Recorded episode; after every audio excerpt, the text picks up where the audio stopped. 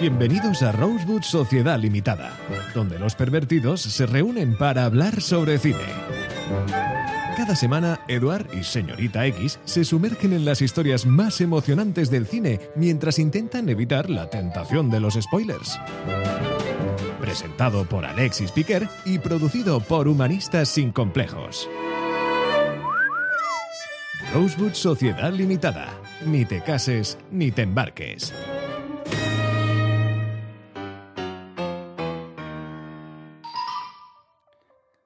Bienvenidos a todos a un nuevo podcast de Rosewood. Eh, tengo que contaros una cosa. El otro día me preguntaban por este podcast porque he estado unos días lejos de casa y cuando explicaba qué hacía con mi tiempo, lógicamente incluía este proyecto.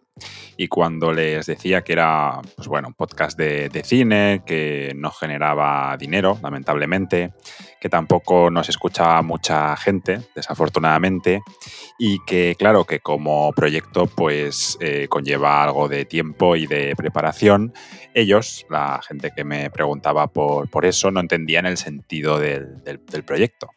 Tuve que ponerles las cosas fáciles y decirles que lo hacía por amor, por diversión y por estima, la estima que tengo a estas dos estrellas enanas del programa.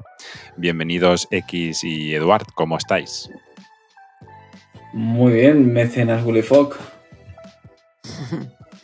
Ahora mejor, en esta tarde lluviosa de cine. Aquí en Madrid llueve, ha llovido todo el día. Bueno, ya sabéis que dentro de esta nueva dinámica del podcast yo suelo venir con algunas preguntas. Recuerdo que también fue una sugerencia de, de Duarte y bueno, vengo con algunas preguntas o temas para comentar. Para esta introducción yo tenía preparado, de hecho lo dije en el pasado podcast, una continuación del tema este del código HAIS que venimos comentando. Pero como la actualidad apremia, lo he dejado para la sección del Cultureta. Ya veréis. Por el momento, en esta introducción quiero comentar con vosotros dos temas sobre los Goya. El primer tema que ya ha salido en este podcast es sobre Víctor Erice. ¿Qué os parece que Víctor Erice haya sido el gran olvidado por eh, los Goya? Y que cerrar los ojos haya fracasado a nivel de premios. ¿Os parece justo? ¿Os parece injusto? ¿Se ha equivocado la, la academia al no rendirle homenaje? Hombre, no estoy sorprendido si te digo la verdad. Al final, mucha gente se dice que, hay que cuidar a Bayona. Bayona cuatro veces que se presenta, cuatro veces que da mejor dirección. Mm, y por cada vez más sorprendido porque... Bueno, quizás la, última vez fue más sorpresa con cuando también estaba Pablo Berguer, el de Yo Robot, con Blanca Nieves, que creo que ese año hizo una, una obra de arte en cuanto a dirección y también Alberto Rodríguez que se presentaba con Grupo 7 y gana Bayona con lo imposible. Es una cosa que no entendí mucho y ahora tampoco, es que no me sorprendió. No me sorprendió. Quizás le deben favor por lo que dijo las últimas elecciones, no lo sé. Ya, a mí también, o sea, no sé si me sorprendió o no me sorprendió, la verdad. A ver qué pasa con, con Bayona en, en los Oscars, pero la verdad es que no sé, bastante predecible en el, en el mal sentido, ¿no? Y a mí me parece mal que ni siquiera le hayan dado el Goya de honor. La verdad. O sea, nos ha sorprendido el olvido a Erice y tampoco os ha sorprendido el triunfo de la Sociedad de la Nieve, ¿no? Con, con es que se le ha dado premios. tantísimo bombo, se le ha dado tantísimo bombo, que por eso digo, estoy como inquieta para ver qué pasa en los Oscars, porque no me, no me ha sorprendido. Bayona lanzó en su momento Nos jugamos mucho en las últimas elecciones. Es un. Al final, los premios no dejan de ser una herramienta política. En este, en este caso, como, como en cada momento de la historia, financia cultura a unas personas u otras. Al igual que en Estados, ganó, en Estados Unidos ganó Argo. No fue casualidad en el momento que ganó el Oscar aquí en España tocaba ganar Bayona, que aunque diga que no es de derechas ni de izquierdas, lanza mensajes potentes como nos jugamos mucho. Yo creo que al final la academia le tiene que premiar, y digo premiar con ironía. ¿Y nos parece oportuno hasta cierto punto hacer un frente común para que la película que al final lleva la marca española, eh, triunfe en los, en los Oscars, o sea, como que, ya va con un empaque diferente o, no, o no le veis este sentido comercial y marketingiano. También, también, también hay una parte. También todo suma en este caso. Y evidentemente él tiene una presión al lobby cultural más importante. Sí, claro que sí. Bayona al final genera más riqueza. claro, además que es como el director de moda, ¿no? O sea, un poco.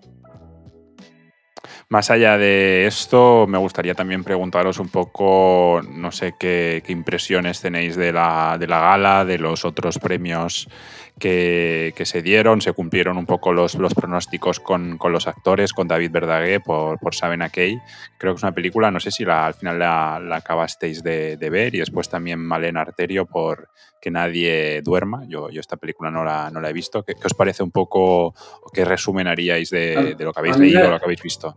A mí me alegró ver que había ganado la, la, la mejor dirección Nobel Urresola, la de 20.000 especies de abejas, creo que era. Sí, a mí igual.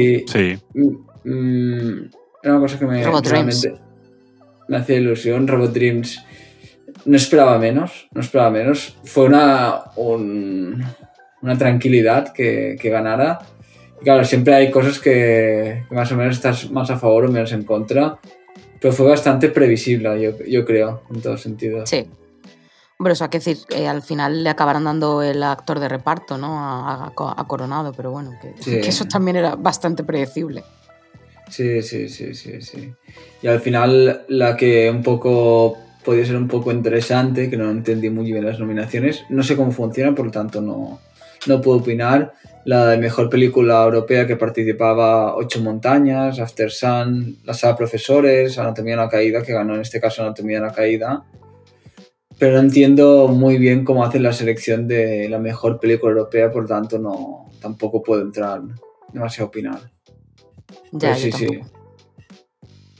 Más allá de lo que, lo que, comentamos, ¿le veis oportunidad a la Sociedad de la Nieve en los, en los Oscar o...? Sí, yo creo que algo le caerá. Imposible. Seguro. Mm, no me interesa. No, no, parece aquí un comentario un poco desalentador, pero en el sentido de que es una película que no tengo ninguna estima, tampoco le tengo ningún odio, ¿eh? No tengo ninguna estima si, le va bien los Oscars. Fantástico. Me sorprendería que, que ganara, si te digo la verdad.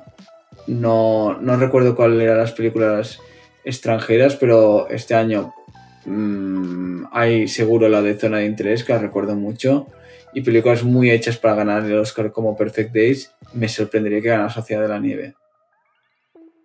¿Hubieses llevado otra, la de Robot Dreams de Pablo Berger o Cerrar los Ojos, tú, a los, a los Oscar? ¿O te parece una buena propuesta? yo, Había presentado Cerrar los Ojos, aunque significara que me la descartaran en la primera, las primeras de cambio, porque es una película que ya se ve no ganadora. Es una película hecha quizás para nosotros tiene una delicadeza especial. Sobre todo, yo creo que Erice es una película que, se premia a sí mismo con esa película y, si no conoces un poco su filmografía no, se agradece tanto porque es como un auto, ¿cómo se llama? No me sale la palabra. es un autorretrato, un auto homenaje, ¿no? Sí, un auto homenaje. Autobiográfico. Sí, yo le veo una, yo le veo un auto homenaje, ya lo decías bien y creo que no encajaría muy bien en, la mejor película internacional, de manera justa ¿eh? también, pero hubiera, hubiera presentado esta, pero bueno, en fin, no. Bien. Pues si os parece, tú X, ¿quieres añadir algo más de la, de la gala? No sé si la pudiste ver o, son No, yo no, yo no suelo ver estas galas, ¿eh? ni siquiera los Oscars, yo no, no lo veo. Con los Javis y todo esto. Mm, bueno, los Javis, no sé si, estáis viendo o habéis visto o os planteáis ver la de... No. no, os la planteáis ver, la de las Mesías. Es, la comidilla de mi colegio, por ejemplo, últimamente. ¿eh? O sea, esta y la Sociedad de la Nieve la está viendo todo el mundo. Por eso digo que no me extraña nada el resultado de los premios, de los premios Goya, porque gente que no es nada cinéfila, como que le ha impresionado muchísimo la Sociedad de la Nieve. Entonces, pues... Es que el tema yo creo que engancha, es un tema ya también muy, muy manido, muy concurrido. Claro, Bayona sabía aprovecharlo muy bien, claro, y le ha dado otro enfoque, el enfoque como más vivencial, ¿no? De, pues otra perspectiva, yo me acuerdo cuando... Que genera debate también. Claro, genera debate y además luego ha hecho como un documental, o sea que ha sabido hacerle efectivamente mucho marketing. Una pregunta, Alexis. ¿A ti qué te, ya que estás hablando de Gala, qué te pareció Inés Hernán? Mm, ¿De qué me estás preguntando? La, reportera esa que dijo estoy hasta el coño, me he hecho pis, que, le decía mm. guapo a Pedro Sánchez. No, sí, es que algo he leído por encima, yo no vi la gala, eh, me he informado a través de, la prensa un poco por encima de lo que me interesaba y preguntándole a mis padres. Esas han sido mis fuentes de información, así que no lo de Inés Hernán no... Sin conclusión. sé que hay una polémica, pero no, pero más allá de eso no. Mejor, mejor no entrar en polémica, como decía tu amigo Manuel Valls. no, no, no es mi amigo. Será el tuyo, será el tuyo en todo caso. Alguna foto y por ahí. Eh, cerramos la introducción con este mini debate y vamos a la cartelera.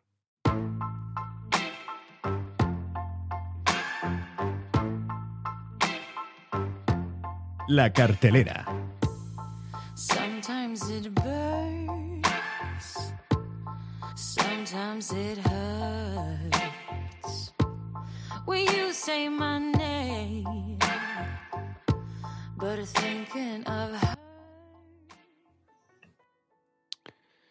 Bueno, esto, es una sección para vosotros esta semana, porque yo vuelvo aquí de nuevo sin nada en los bolsillos. Bueno, la vida. Sin sorpresas, eres como los Goyas. como los Goyas. A ver. La vida me ha impedido ir al cine en condiciones normales. No, no vamos a hacer sangre con esto. No vas a hacer sangre con esto porque al final produces y financias todo, todo el chiringuito. Se dice y se cuenta X que lo pasaste muy bien, así que me gustaría que empezaras tú. Sí, yo sí que hice todos mis deberes. Yo llevo, yo voy al día. Realmente la única que me queda por ver, fijaos, es la de Perfect Days, que caerá este fin de semana seguro. Nada, pues yo fui... Esto es lo que decía Eduard muchas veces en la universidad. Bueno, pero en mi caso es cierto. Yo llevo todo al día, ¿eh? Yo fui el miércoles, eh, bueno, ayer, claro, es que hoy es jueves, fui ayer a... Mm, es que mis días son muy largos. Fui a la sesión de las cuatro, que es una sesión que me encanta porque no hay nadie la gente está terminando de comer y fui a, los cines embajadores, que son estos cines que tú conoces, Alexis. Eh, fuimos a ver Almodóvar, si no recuerdo mal. Sí, los em, conocí por ti. Ahora tienen dos salas. Sí. Otra han, ampliado otra sala un poquito, un poquito más, bueno, un par de calles más para allá, efectivamente, y tienen más salas. Y fui, pero yo fui a la de la rotonda, a la que tú conoces, a la sala 3 a la sesión de las, de las cuatro y nada, éramos salas yo. pequeñitas. Salas pequeñitas, pero bastante buena calidad, bastante bien insonorizadas. Muy bien, me lo pasé muy bien. Y nada, fui a ver la zona de interés y es que fue todo como, como idílico, ¿no? Em, claro, es que como mm, tampoco podemos contar mucho, simplemente diré que me llevé una muy, muy, muy grata sorpresa. La película tarda en arrancar, lo cual me gusta porque no sabe, o sea, es como una atmósfera de, principio a fin extraña, ¿no? Es, es, la sensación todo el rato. Bueno, tú la has visto esta, ¿no, Alexis? Sí, sí, es la última película que vi ah. antes de. Eh, la, hemos, visto todos entonces. Sí, ah, bueno, bueno. Sí, sí, sí, Vale, vale, pues entonces vale. Alguien marcó el pues camino, los otros lo siguieron. Vale, vale. Pues eso, que al principio como que tardas en ubicarte, ¿no? Y, eso me gusta porque es una película que aunque sea corta, tiene un ritmo al principio bastante lento y, eso me gustaba mucho, sobre todo además por el tiempo que era, a las cuatro, yo, yo con mi café y demás. Y, y me encanta que el ruido de fondo que tiene toda la película, que son disparos, voces, gritos, a veces muy de fondo, ¿no? Pero no cesan nunca, o sea, por la noche, por el día. Y me encanta. La música, La música, O el efectivamente. sonido, luego- a veces no es música, a veces es sonido, simplemente. es como un sonido blanco extraño, ¿no? Que, que Sí. ponen de vez en cuando y, y- y termina a veces con, con pantallazos en negro y con pantallazos en rojo, lo cual pues también es, es bastante chulo. El director es el de, claro, digo, a mí de que me, o sea, yo de que conozco a este tipo, es, ha dirigido, que yo haya visto, no ha dirigido mucha cosa, ¿no? Pero es el de Under My Skin, Under the Skin, ¿no? Que es esta película Sí, tan rara que ya hemos hablado alguna vez. Scarlett. Sí, de Scarlett Johansson, que también es un- poco peculiar. Y, y bueno, me encantó. O sea, me parece que es, no sé si la mejor, porque es que hay tantas que no, no sabré decir, pero desde luego de las películas más frescas y con un enfoque tan sutil y tan, es que diría bonito, pero no sé si bonito es la palabra, a la vez que inquietante que he visto los últimos tiempos. O sea, los contrastes son tan increíbles, o sea, sol, flores, cosas preciosas, ¿no? Niños corriendo por ahí y nada, unos pasos más para allá, la muerte, la destrucción, luego como los pequeñitos dramas familiares, ¿no? O sea, es que es una película como que en muy poco, parece, engloba muchísimas cosas y de una manera como muy sutil. O sea, la palabra que yo salí es como extremadamente sutil y elegante, ¿no? ¿Cómo es que no se ve-? Buf, yo después me iba a, a mi segundo trabajo y, y no- salí fatal, o sea, salí como, como, no sé, como desubicadísima, salí muy desubicada. Esa sensación me gusta. Cuando una película me remueve y me desubica, me gusta mucho. Porque tardé un poco en, a ver, eh, ¿dónde estamos? Que, vale, sí. Me dejó, me, me gustó mucho de verdad y Sandra, Sandra Hüller, que no sé en dónde yo la recuerdo, dónde fue la última vez que yo vi a esta mujer, pero bueno, me parece brutal, la, re- la reina de Auschwitz, como, como se auto dice, se auto se autopone ella misma en, en la película. No sé, me pareció genial, de verdad, de principio Una- a fin, me parece tremenda. Una pregunta. Bueno, por cierto, eh, X, el pasado podcast comentamos que Jonathan Glazer, el director, también es el de la película aquella de reencarnación de Nicole Kidman, ¿te acuerdas? ¿No? La de que, Ah, es verdad, es verdad. eh, que también es bastante rara la película. No, lo que quería Sí. preguntaros es a vosotros, eh, ¿quién os parece, qué personaje os parece más perverso? ¿El, el hombre o la mujer? De zona de interés, ¿eh? Hablo. La mujer. La mujer.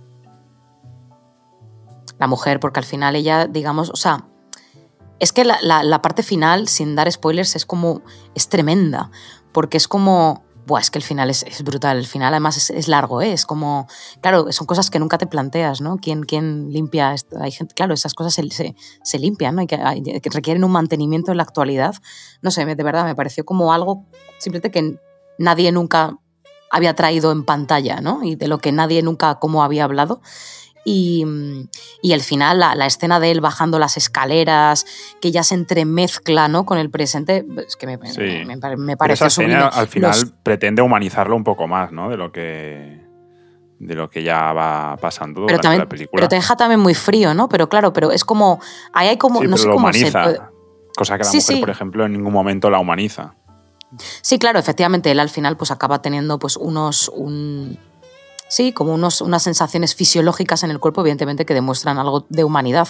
Ella no, ella quiere quedarse allí y, vamos, es, es lo mejor de su vida y le da igual, o sea, vamos, es el, es el ambiente idílico para crear unos hijos, está súper cegada y convencida y, vamos, de hecho, efectivamente, está a punto, o sea, le da igual que su marido pueda ser infiel, que su marido, le da igual, ella simplemente quiere quedarse ahí porque es la reina de ese lugar. Entonces me parece que está muy bien traído el personaje de ella, me parece increíble. Una especie como de Bernarda Alba alemana, ¿no? Sí, sí. ¿Sabes Eh, por qué te suena la actriz X? ¿Por qué? Porque es la anatomía de la caída. Es la misma actriz. Ah, claro, ya decía yo, digo, ¿dónde he visto a esta mujer yo últimamente? Claro, claro, es que soy tan mala con los nombres. Claro, efectivamente, hijo, pues está que se sale esta señora, ¿eh? En, un añito, dos de sus películas, creo que las dos están ah, candidatas a la mejor película internacional. No, no, muy bien, muy bien. O sea, no- y antes de Vaya eso no, no, no había aparecido en ningún No otro la lado. recuerdo, no la recuerdo. Sí que ha hecho cosas y tenía una filmografía amplia, que la más famosa es la de Tony Erdmann, pero no tiene una filmografía especialmente conocida fuera de, de, de Alemania. No es particularmente conocida. A ver si pasa lo mismo con este podcast. Bueno, pues eso, me gustó mucho. Es una película que de verdad me encantó. Bien, Perfecta, o sea, la ponen un 6,8 en Film Affinity, yo creo que es una, ya sabéis que yo hace 500.000 años que no puntúo cosas ya, pero un 6,8 me parece como muy poco, ¿no? ¿Por qué? No sé, yo esta película le, le daría más, le daría un 8, así de pronto, ¿eh? Sí, no sé sí. si me emocionaba mucho, pero yo un, yo un Hay- 6,8 lo veo muy bajo. Hay mucha gente que no le acaba de, de gustar y gente que, que considero que tiene buen criterio cinematográfico o un criterio, más que buen criterio, criterio parecido o análogo al mío. Me ha sorprendido lo poco que le ha gustado con lo mucho que me entusiasmó. Pero ¿por qué no hay En nada general- que pueda disgustarte de esta gustado mucho. Gente que se ha dejado más frío de lo... Nadie te dice que es una mala película. No he encontrado nada que dice, "Oye, esta película me ha parecido insultante o decepcionante. Pero hay gente que la ha dejado más fría de lo que a mí al menos me dejó. Que me dejó con una Jo, pues- sensación en el cuerpo, lo mismo que te pasó a ti. Sí. Que en el segundo trabajo, y en mi caso pude suplir con las pastillas azules, pero ah, me dejó el cuerpo fatal. Fatal. Pero es que todo, o sea, la- la- no sé, los detallitos, ¿no? Ella, la escena de ella probándose el abrigo, no sé, es que son, es todo el rato esa sensación como de, no sé, es, es- no sé, a mí es que de verdad me pareció maravilloso. Es que no, tengo palabras, me pareció de verdad, hacía, hacía mucho tiempo que no veía como algo de esta temática tan redonda y tan sutil y que siendo tan poco específica mm, hiciera sentir tanto. ¿Vale? Porque sí Eh. que hay una escena, ¿no? En la que dan números, ¿no? Hay números. Hay un momento en el que hay números, ¿no? Hay gente sentada en una reunión hablando de números. Vale, bueno, pero es lo de menos. O sea, en el fondo eso es un poco lo de menos, ¿no? Hay ciertos momentos que sí, pero es lo de menos. Por eso digo que es que es tan sutil. Fin. Tiene las- la sutileza y violencia psicológica un poco en algunos aspectos, salvando a distancia, si era un cine completamente diferente, pero de Haneke, que a veces en Totalmente. ciertas películas tiene la violencia sí, más sí, sí. Peor, la encuentras allí. Sí, y, el- y el- y- y la imagen, ¿no? Es, que a la vez es cosa así, que es muy brillante, pero es fría, ¿no? O sea, sí, sí, sí, sí, sí. Totalmente. Podía ser una película de Haneke perfectamente. Está muy bien que creo que después de mucho tiempo haya una película que hayamos visto los tres y creo que celebrando este, esta efeméride y también porque vamos con el tiempo justos, vamos a pasar a la sección de, de Duarte. Gracias Que- por, por comentar mi película, chico. Es que nos hemos quedado sin tiempo, nos hemos centrado en esto. Bueno, y- Pero quiero comentar mi película, un momentito. Bueno, que, que- Bueno, que- que es la- sala de profesores. coméntala. ¿Te ha gustado? No, me dejó muy frío. Realmente. Es la que iba a ir a ver este fin de semana. Me ha dejado muy frío, llena de clichés, previsible. Mm, Me ha disgustado, me ha disgustado. Tiene muchas pretensiones, pero al final mm, me supo mal porque fui al, a los cines de aquí al lado de mi casa, que son nueve y medio cada entrada, y me dio bastante rabia gastarme gastarme ese dinero para esta película, si os digo la verdad. No Recomiendas no verla. el toque monetario. Bueno, si, si, si no encontráis nada mejor en cartelera, vale, pero. Y es porque no, vi- no encontré nada más interesante. Ya fui. No fui con grandes expectativas tampoco, pero, fui peor- pero salí con peores resultados que, que los que anticipaba. Me dio bastante rabia. A mí tampoco una me las- interesa es una de las demasiado. películas ¿eh? que va a los Oscar. Sí, sí, sí, sí. Pero fíjate que sí que he leído porque me llama la atención. Dije, joder, esa de profesores. Pero tampoco me dice, o sea, no sé, supongo que la acabaré viendo, pero a lo mejor no la termino de ver en cines, ¿eh?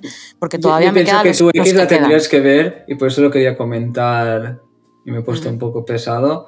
Lo tienes que ver porque hay una cosa que sí que retrata solamente bien en cuanto al imaginario que tenemos de las salas de profesores y un poco reflexión del sistema educativo, pero como hay muchas películas que puede haber del sistema educativo, es- vas a diferir en muchísimas cosas, y cosas que no tienen ni son ni tan, ni ton. Mírala, yo creo que la mires, Alexis, no la recomendaría, te te la recomendaría por el tema de, de la temática que es, por nada más. Ujú. Bueno, Bueno, ahora pues podemos pasar a la siguiente sección o tienes algo más que decir. Tocaría la sección de Eduardo García Serrano, pero no me vais a dejar, así que pasamos a mi sección. Pasamos a tu sección, que si no me han informado mal, vas a hablar de una película mm, de Taiwán del año 94, que habla del, del amor, ¿no? Correcto. Bueno, pues a ver qué nos cuenta Eduard sobre esta película y a ver si descubrimos también por qué la trae a, este podcast. Vamos a, la sección de, de Eduard.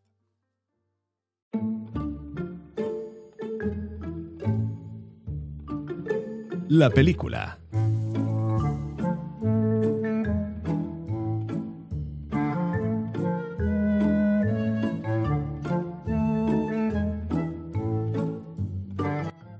Una sección que gobiernas tú ahora con mano de hierro. Me, ha parecido valiente que digas entender que Taiwán es un país. ¿Lo consideras como tal?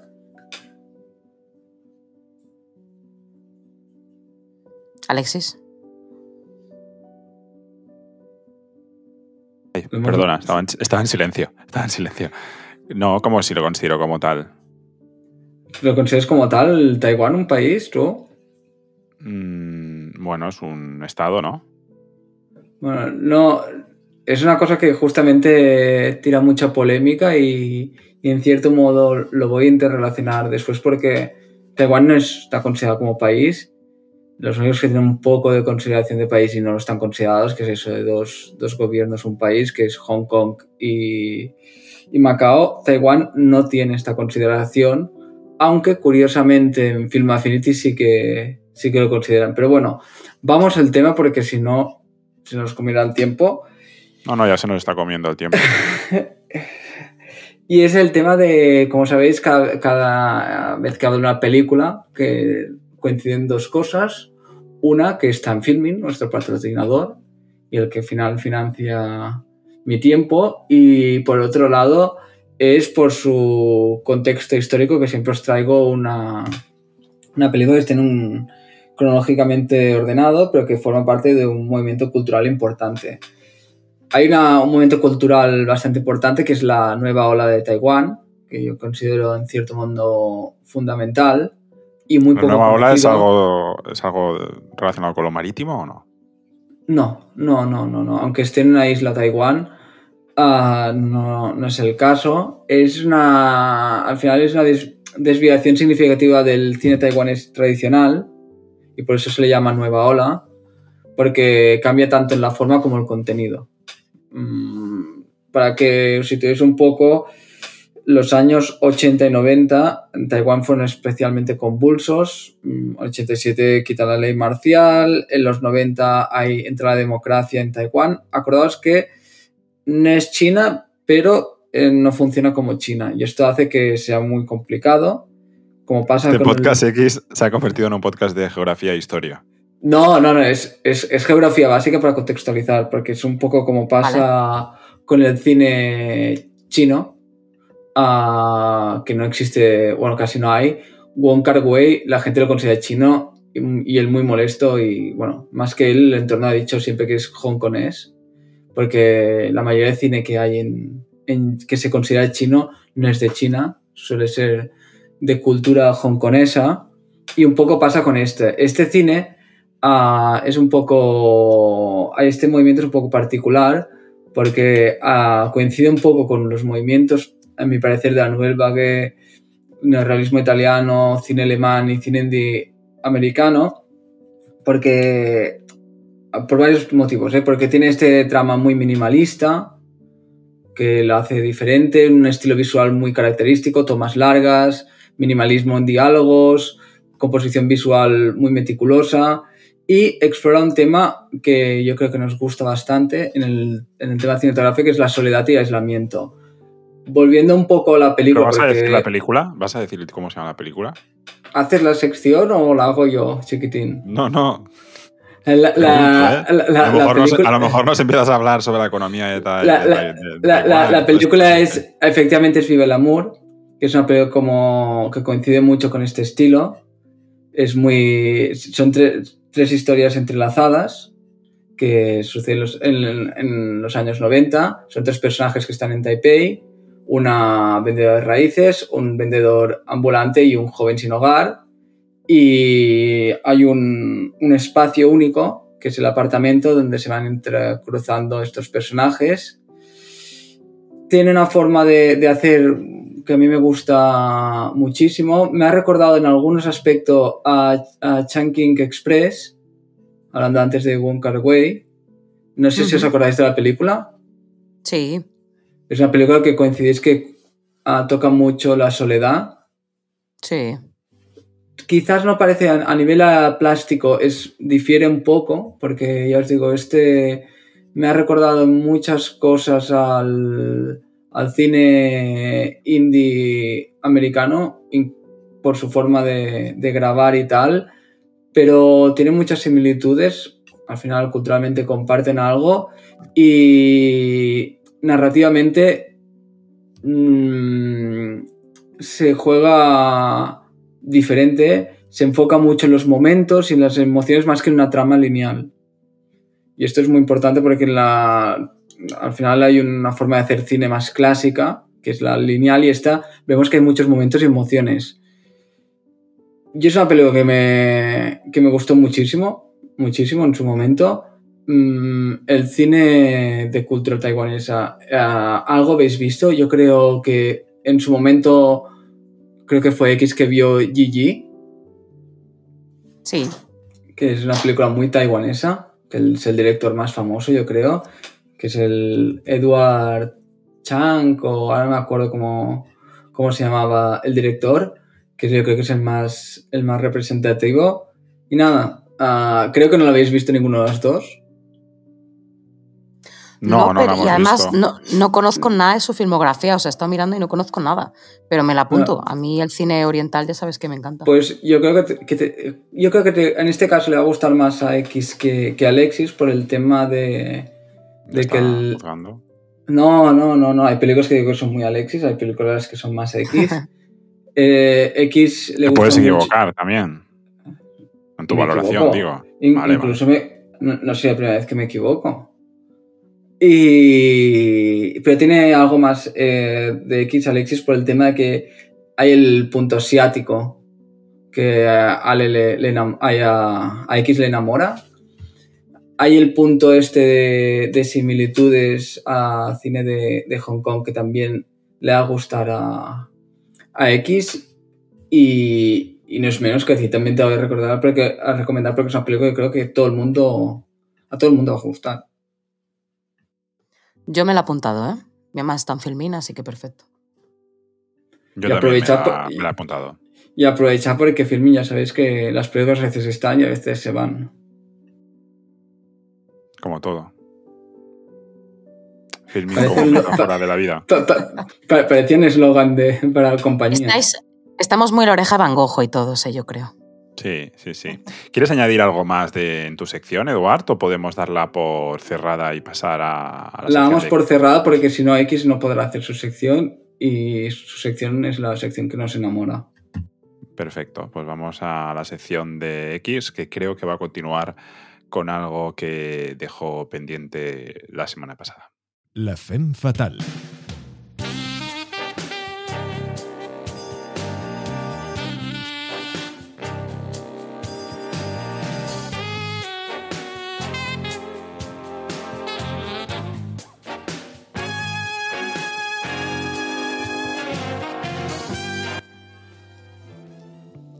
X, el escenario es, tuyo. Continúas con algo que dejaste a medias, ¿no? La semana pasada.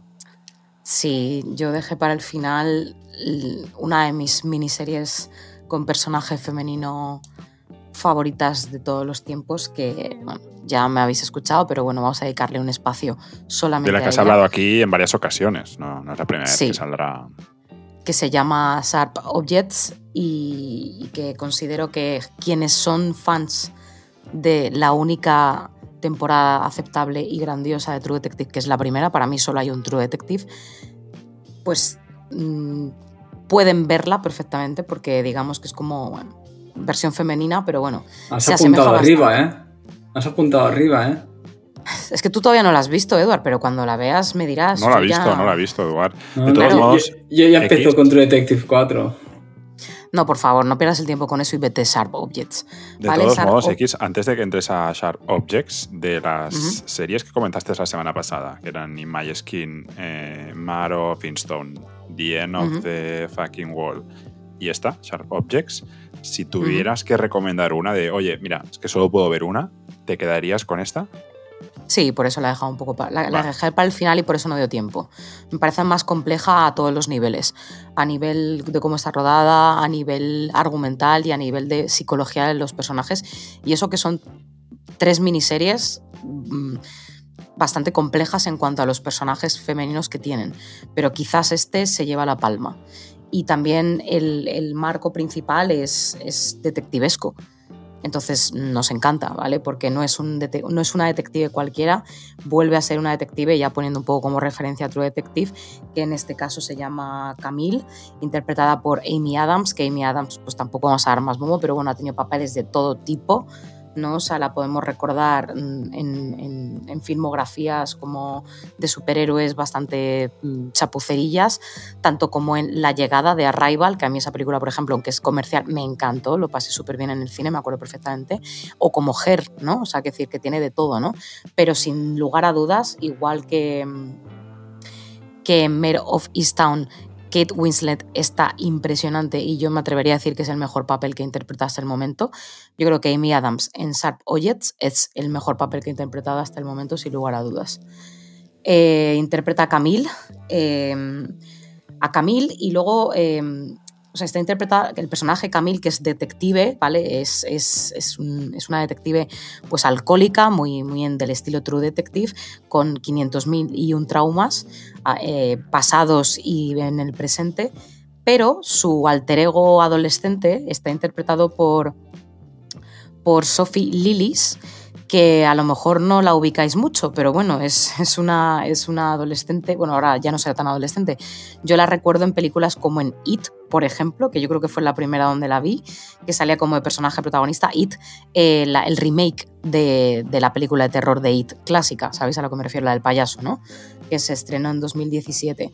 Pues Sharp Objects se, estrenó, se estrena en 2018 por HBO, no es de Filmin pero bueno, es de HBO, que HBO ya sabemos que en general es sinónimo de bastante calidad, y, es que son idénticas, o sea, el parecido de ellas es alucinante, entonces es todo el rato eh, Amy Adams, que es la Camille actual, y luego flashbacks constantes de, ella de adolescente. Es enviada a su pueblo natal, que es Wingup. Es un, es un pueblo eh, ficticio que también es un poco remoto, ¿no? Y siempre los pueblos, pues eso, como True Detective y demás, siempre ya dan un poquito como de mal rollo, una atmósfera curiosa. Y, a ver, para no poder enrollarme muchísimo, es una miniserie que cada, una, cada uno de sus episodios, por ejemplo, tiene un intro distinto. Eso ya nos dice mucho, porque nos va a contar la historia de, de Camille, sus traumas, su historia familiar. Ella es alcohólica, Mm, hay escenas que son bastante grotescas a nivel explícito y sobre todo ella hay una, hay una parte que se ve enseguida, ya tiene el cuerpo mutilado tiene el cuerpo mutilado y a mí me parece muy significativo porque es un poco como se graba palabras, ¿no? Se automutila y tiene el cuerpo como una especie de diccionario del dolor, ¿no? Es, me parece muy bonito. Y reflexionando un poco y revisando algunos capítulos, no, me, no he podido revisarla entera, sí que he estado pensando que me recuerda un poco mm, los cortes que hace, todo el rato, los, los cortes que hace al hacer flashbacks, hace flashbacks y luego los une constantemente con el presente. Esa técnica se llama flash cut y me ha recordado mucho a una peli que no sé si creo que comentaste tú, Alexis, creo que sí que fuiste tú, que era la de Hiroshima Mon Amour. De, de Red Nice. Creo que fuiste tú un día que la trajiste aquí, ¿no? Sí, hace mm, tal vez un mes y medio, dos, sí, sí. Claro, pues ah, reflexionando un poco sobre eso, la técnica está de, de, unir los flashbacks, pero de una manera como enlazarlos con el presente, es que no sé si sabéis un poco de lo que estoy hablando, eh, esa técnica la utiliza muchísimo Sharp Objects, la cual la hace bastante poética. Evidentemente está basada en una novela eh, cuyo nombre es el mismo, que se estrenó, o sea, bueno, se estrenó, se publicó en 2006. Yo no la he leído, tengo muchísimas novelas ya que leerme de, series y películas que me encantan, pero bueno, me parece eso muy significativo porque está muy bien hecha, aparte de la música y demás. Es una serie lenta, porque es lenta y es sórdida, pero al final es una miniserie. Entonces, eso te lo ves en un maratón, te la ves enseguida. Y, y bueno, pues sin entrar en muchos más detalles del argumento, simplemente ella le mandan a su pueblo natal a resolver una serie de asesinatos y desapariciones, ¿no? Entonces tenemos ese marco principal y luego evidentemente el reencuentro de ella con su casa natal, con su madre, la figura de la madre súper importante, familia disfuncional, suicidios que pasaron por allí que le han marcado, su tema con el alcohol, porque ella es alcohólica. Es una eh, serie que en engancha, fin, o sea, la narrativa engancha más allá de la calidad ¿eh? y todo lo que estás explicando. muchísimo. Sí, vale. Una vez ya, además, si no tienes, si, si estás curtido, en- o sea, no es una serie fácil, así de primeras, ¿no? Que le puedes recomendar a cualquier persona, pero si eres una persona que está acostumbrada a ver cine, no te asusta una película de tres horas, no te asusta una película de cuatro horas, Sharp Objects al final es como una película larga, ¿vale? Efectivamente es, lenta, tiene muchísimos detalles, muchísimos matices, pero es preciosa, o sea, es que no le, no le encuentro ningún pero. Y está cerrada, así que no hay segundas partes, ni Sharp Object 4, ni, ni nada extraño. Se cierra y, y ya está. Entonces es, es perfecta. Yo, de verdad, muy, muy, muy recomendable. Quería darle, mm, sobre todo cuando la gente no ves una, ves una serie, no encuentras un poco cosas similares, pues eso, para los fans de True Detective, que quizás es la más eh, conocida, pues yo ya les he dado como un par de ideas de miniseries que se pueden ver que son, que son parecidas y que son de temática que, que a mí me gusta mucho. Que es detectives, traumas, pueblos, Alcohol, pasado, soledad, ¿no? alcohol, pasado, efectivamente, familia. Todo eso me gusta a mí siempre. Genial, X. Pues seguro que las personas que nos escuchan agradecerán, me río porque son 24, eh, agradecerán tus, tus consejos y tus, y tus recomendaciones. Saludos, saludos a esos 24. Saludos a Sergio, sobre todo, que está ahí. A Sergio, sobre dándolo todo. Por esas palabras tan largas que nos leemos con entusiasmo. Qué mensajes. Eh, pasamos a la última sección de- del podcast, el Cultureta. El Cultureta.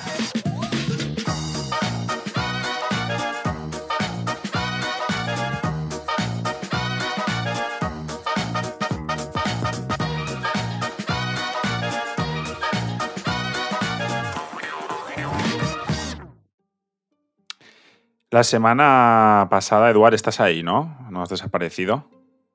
No, no, no, para nada. Veo callado y digo, esto me, me temo. Te veo- no Estaba interesado en las palabras de señorita X. Perfecto. La semana pasada os pedí para el Cultureta, que ya sabéis que es esa sección donde traemos recomendaciones de películas, series y documentales, porque cada vez somos más flexibles en este podcast. Os pedí una recomendación relacionada con el mundo de las drogas. Entonces, llegados a este punto, ¿qué traéis para, para Sergio? Pues vamos a personalizar. Yo, yo he traído algo para emocionar a X, no había pensado en Sergio. Bueno, tal vez emociones a, ver. Sergio queriendo emocionar a X. Sí, tiene algo de X, Sergio. Y he, tra- he traído Arrebato. Buenísima. Sé que es una película que, que le puedo generar escalofríos a X, mencionándola porque sé que le encanta. Tiene algo muy especial esa película. Sí. Y, y nada, espero que, que si no la ha visto Sergio la mire. Es muy especial, al final es cine experimental y hay que... Sí, hay que que, darle entrar con esta- pero, es, pero es increíble. sí, muy diferente, muy especial. Sí, me encanta Arrebato. Yo traigo un documental para variar así un poquito también y no, en fin, traer un poco cosas variadas, porque claro, sobre drogas había 500.000 cosas que me encantan, pero bueno, me lo he pensado bastante, ¿eh? o sea que es algo un poco original. Es un documental que yo vi hace bastante tiempo, pero buscando ahí entre la filmografía que yo había visto sobre esta temática, me di cuenta de que es un pedazo documental y que nunca lo había sacado aquí cuando otra de mis facetas favoritas es el tema de la música, ¿no? O sea, a mí, claro, y la música muchas veces, si no casi todas, va ligada del tema de las drogas. Entonces yo os traigo un documental que si no habéis visto, eh, os lo recomiendo, os guste o no la música, porque es precioso de ver además a nivel fotográfico, que es Let's Get Lost de Bruce Beder, que es un fotógrafo y es un biopic, que también me encantan los biopic, por otro lado, em, sobre la vida del, trompetista y cantante Chet Baker. Entonces, es un es del, es del 88 y ganó un Oscar, ¿vale? Al mejor documental de ese año. Entonces, bueno, pues nada más que decir. Chet Baker, espero que os suene. Es ¿Está en alguna plataforma? Me, me, santifico cuando hablas de Chet Baker. Vale pues lo petó en su momento. Eh, no sé, hacía mucho que no, que no me acordaba de este documental, la verdad, y del tema de los biopics, que es un tema que traeré aquí también. Por ejemplo, ¿no? Biopics de, o personajes femeninos o lo que sea, porque también tengo un montón que me encantan. Soy muy fan de los biopics y, de jazz, y este es un documental precioso que, bueno, pues es, que la fotografía es increíble. Así que, pues ahí os lo dejo. Alexis, ¿me permites una plataforma?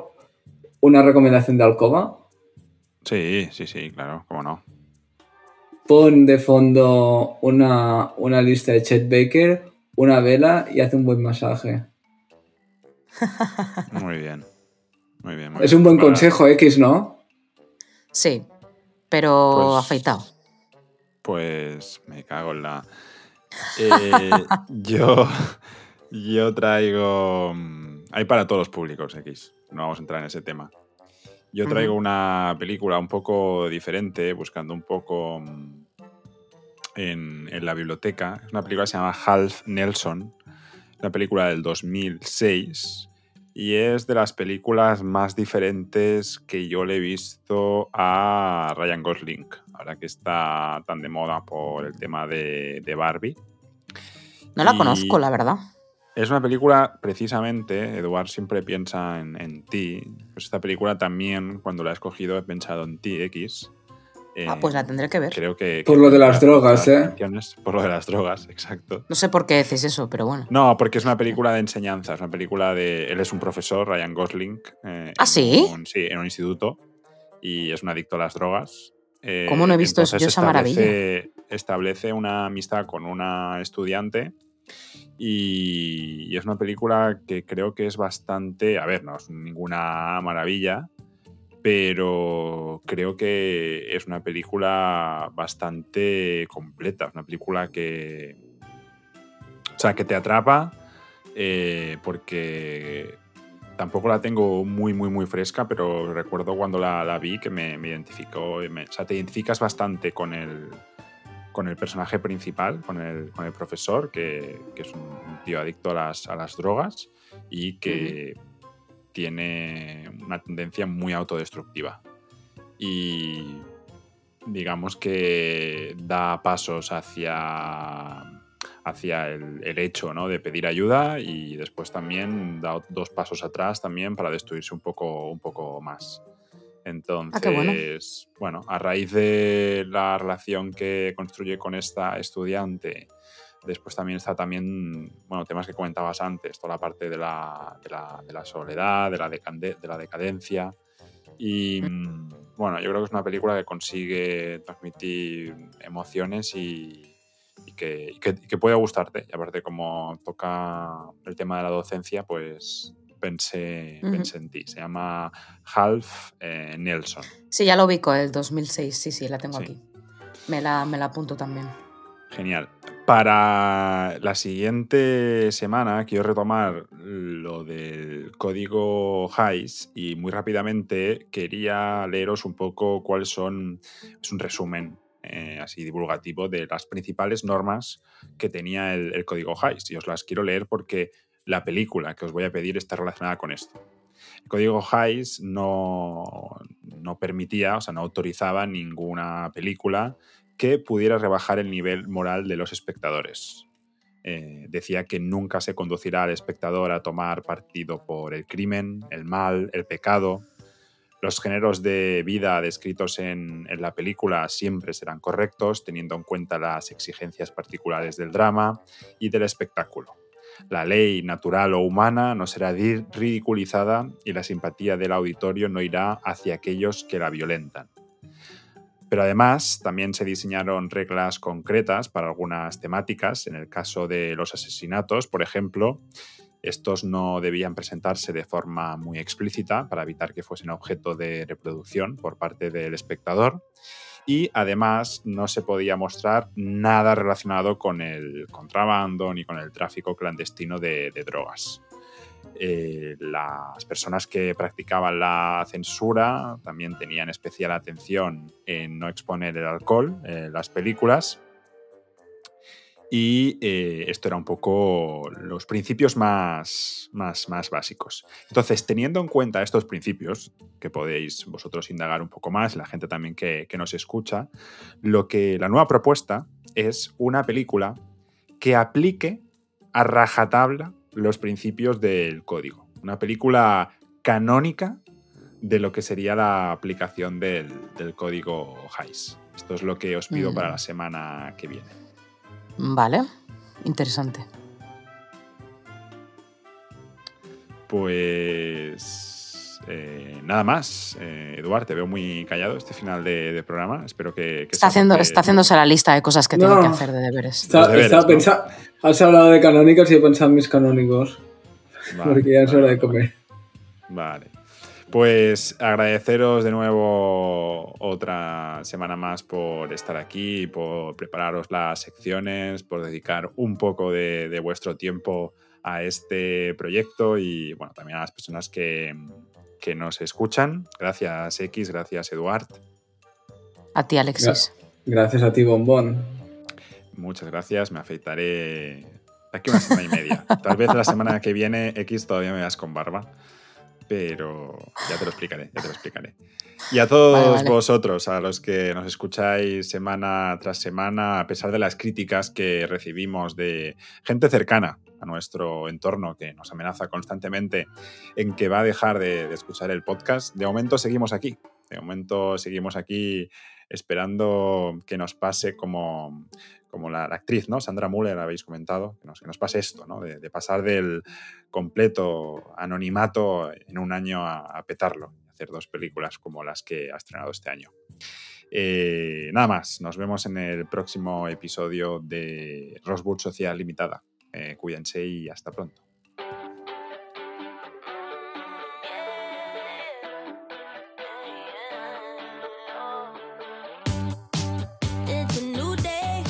Rosewood Sociedad Limitada, un podcast de cine sobre cine.